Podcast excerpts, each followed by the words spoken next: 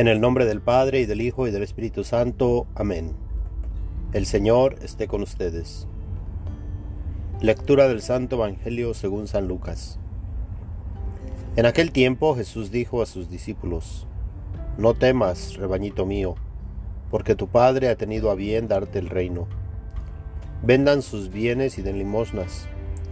Consíganse unas bolsas que no se destruyan y acumulen en el cielo un tesoro que no se acaba, allá donde no llega el ladrón ni carcome la polilla. Porque donde está su tesoro, ahí estará su corazón. Estén listos con la túnica puesta y las lámparas encendidas. Sean semejantes a los criados que están esperando a que su señor regrese de la boda para abrirle en cuanto llegue y toque. Dichosos aquellos a quienes su Señor al llegar encuentre en vela. Yo les aseguro que se recogerá la túnica, los hará sentar a la mesa y él mismo les servirá. Y si llega a medianoche o a la madrugada y los encuentra en vela, dichosos ellos. Fíjense en esto. Si un padre de familia supiera a qué hora va a venir el ladrón, estaría vigilando y no dejaría que se le metiera por un boquete en su casa. Pues también ustedes estén preparados, porque a la hora en que menos lo piensen, vendrá el Hijo del Hombre. Entonces Pedro le preguntó a Jesús, ¿dices esta parábola solo por nosotros o por todos? El Señor le respondió, Supongan que un administrador puesto por su amo al frente de la servidumbre, con el encargo de repartirles a su tiempo los alimentos, se porta con fidelidad y prudencia Dichoso este siervo, si el amo a su llegada lo encuentra cumpliendo con su deber. Yo les aseguro que lo pondrá al frente de todo lo que tiene. Pero si este siervo piensa, mi amo tardará en llegar, y empieza a maltratar a los criados y a las criadas, a comer, a beber y a embriagarse, el día menos pensado y a la hora más inesperada, llegará su amo y lo castigará severamente y le hará correr la misma suerte que a los hombres desleales. El servidor que conociendo la voluntad de su amo no haya preparado ni hecho lo que debía, recibirá muchos azotes. Pero el que sin conocerla haya hecho algo digno de castigo, recibirá pocos. Al que mucho se le da, se le exigirá mucho, y al que mucho se le confía, se le exigirá mucho más. Palabra del Señor. Gloria a ti, Señor Jesús. Estamos en el domingo 19 del tiempo ordinario. En este día se nos recuerda que debemos de estar preparados porque no sabemos ni el día ni la hora. Que el día menos pensado vendrá el Hijo del Hombre. Y que tengamos en cuenta que al que mucho se le da, se le exigirá mucho. Y al que mucho se le confía, se le exigirá mucho más. Esto debe de ser una llamada de atención para los líderes en la iglesia, obispos, sacerdotes, diáconos, ya que al recibir de Jesús el mandato de anunciar la buena nueva, muchas veces no lo hacemos. Y de esto tendremos que entregar cuentas. En la actualidad como que existe el pecado de no denunciar el mal que existe en nuestra sociedad. Al que más se le ha dado, más se le exigirá. En este caso, el Papa Francisco es el que más responsabilidad tiene, el que más carga en sus espaldas tiene. A él se le ha de exigir más porque más se le ha dado. A Pedro Jesús le preguntó tres veces, Pedro, ¿me amas más que ellos? Y él contestó, Sí, Señor, tú sabes que te amo. En la última pregunta contestó, Señor, tú lo sabes todo, tú sabes que te amo. Jesús le llegó a decir, confirma a tus hermanos en la fe. Es el mandato de Jesús para Pedro. Ahora en la, actualidad es para el Papa Francisco. Confirma a tus hermanos en la fe, en la fe que se nos ha dado desde un principio. Esta fe se nos ha transmitido a través de los apóstoles, sacerdotes y diáconos, religiosos y religiosas, por más de dos mil años se nos ha dado a conocer la verdad acerca de Dios. Y se nos ha dado a conocer esta doctrina que la Iglesia enseña desde su inicio, la cual no puede cambiar. ya que Jesús es el mismo ayer, hoy y siempre. Y Jesús instituyó los sacramentos, entre ellos los sacramentos de servicio que son la orden sagrada, que son solamente para el hombre y no para la mujer.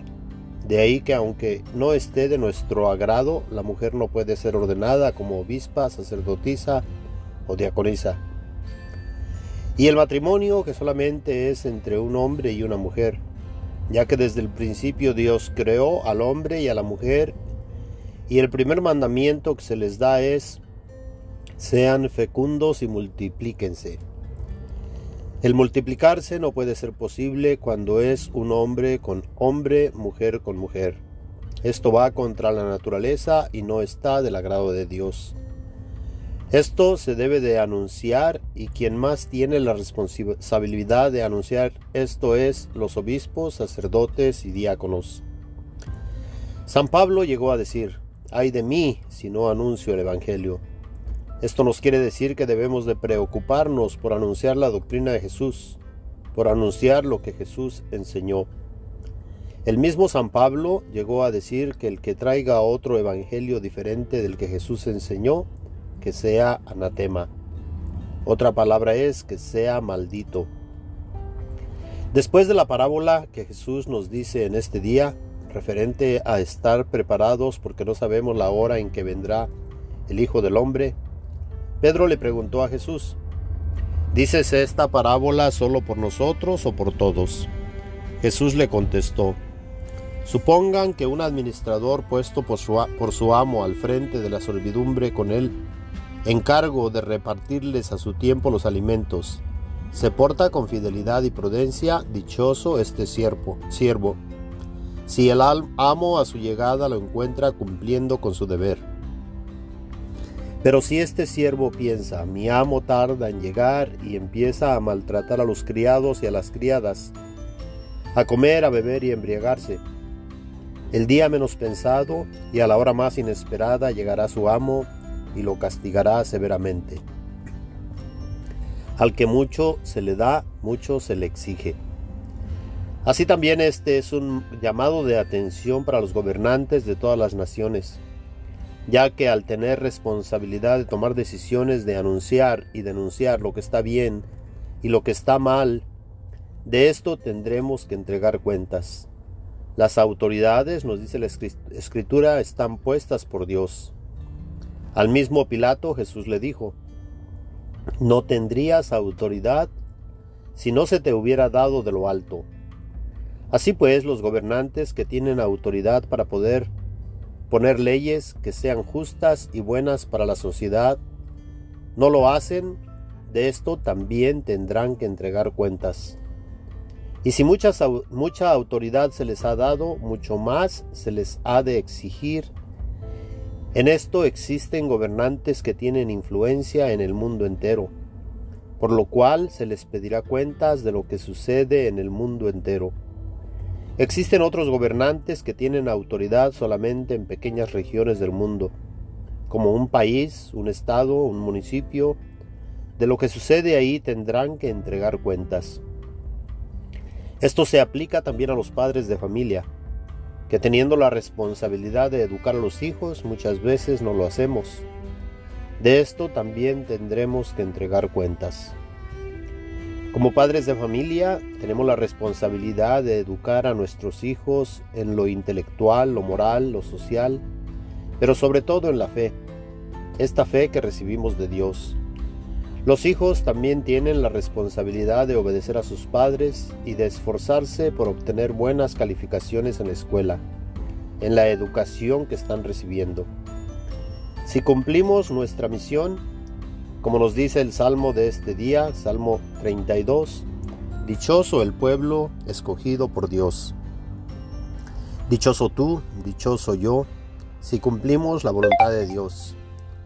Se nos invita a ser justos, a vivir de acuerdo a la voluntad de Dios, a pedir a nuestro Dios nos ayude en nuestro diario vivir, que nos guíe por el camino que lleva a Dios, que reconozcamos que Dios es uno y nosotros como humanos somos creados por Dios. Somos creados a imagen y semejanza de Dios. Por lo cual tenemos libertad de escoger qué es lo que queremos para nosotros. Tenemos la libertad de vivir de acuerdo a su santa voluntad o vivir de acuerdo a nuestros placeres humanos. Feliz la nación y los gobernantes cuyo Dios es el Señor. Dichoso el pueblo que eligió aceptar a este Dios que Jesús nos revela, el Padre, el Hijo y el Espíritu Santo. Un solo Dios, creador y redentor de todo aquello, de todo aquel que le acepta, al cual le da el Espíritu Santo como garantía y ayuda. En la segunda lectura San Pablo nos habla acerca de la fe y nos dice, hermanos, la fe es la forma de poseer ya desde ahora lo que se espera y de conocer las realidades que no se ven. Por ella fueron alabados nuestros mayores. Así pues, ya desde ahora podemos poseer el reino de Dios, porque lo empezamos a vivir aquí y podemos conocer las realidades espirituales que no se ven esto se nos ha revelado a través de la historia y lo podemos reconocer y aceptar por el Espíritu que se nos da. Señor Jesús, aún aumenta en nosotros la fe, la esperanza y el amor para poder dar frutos de santidad. Amén. El Señor esté con ustedes. La bendición de Dios Todopoderoso, Padre, Hijo y Espíritu Santo, descienda y permanezca con todos ustedes. Amén.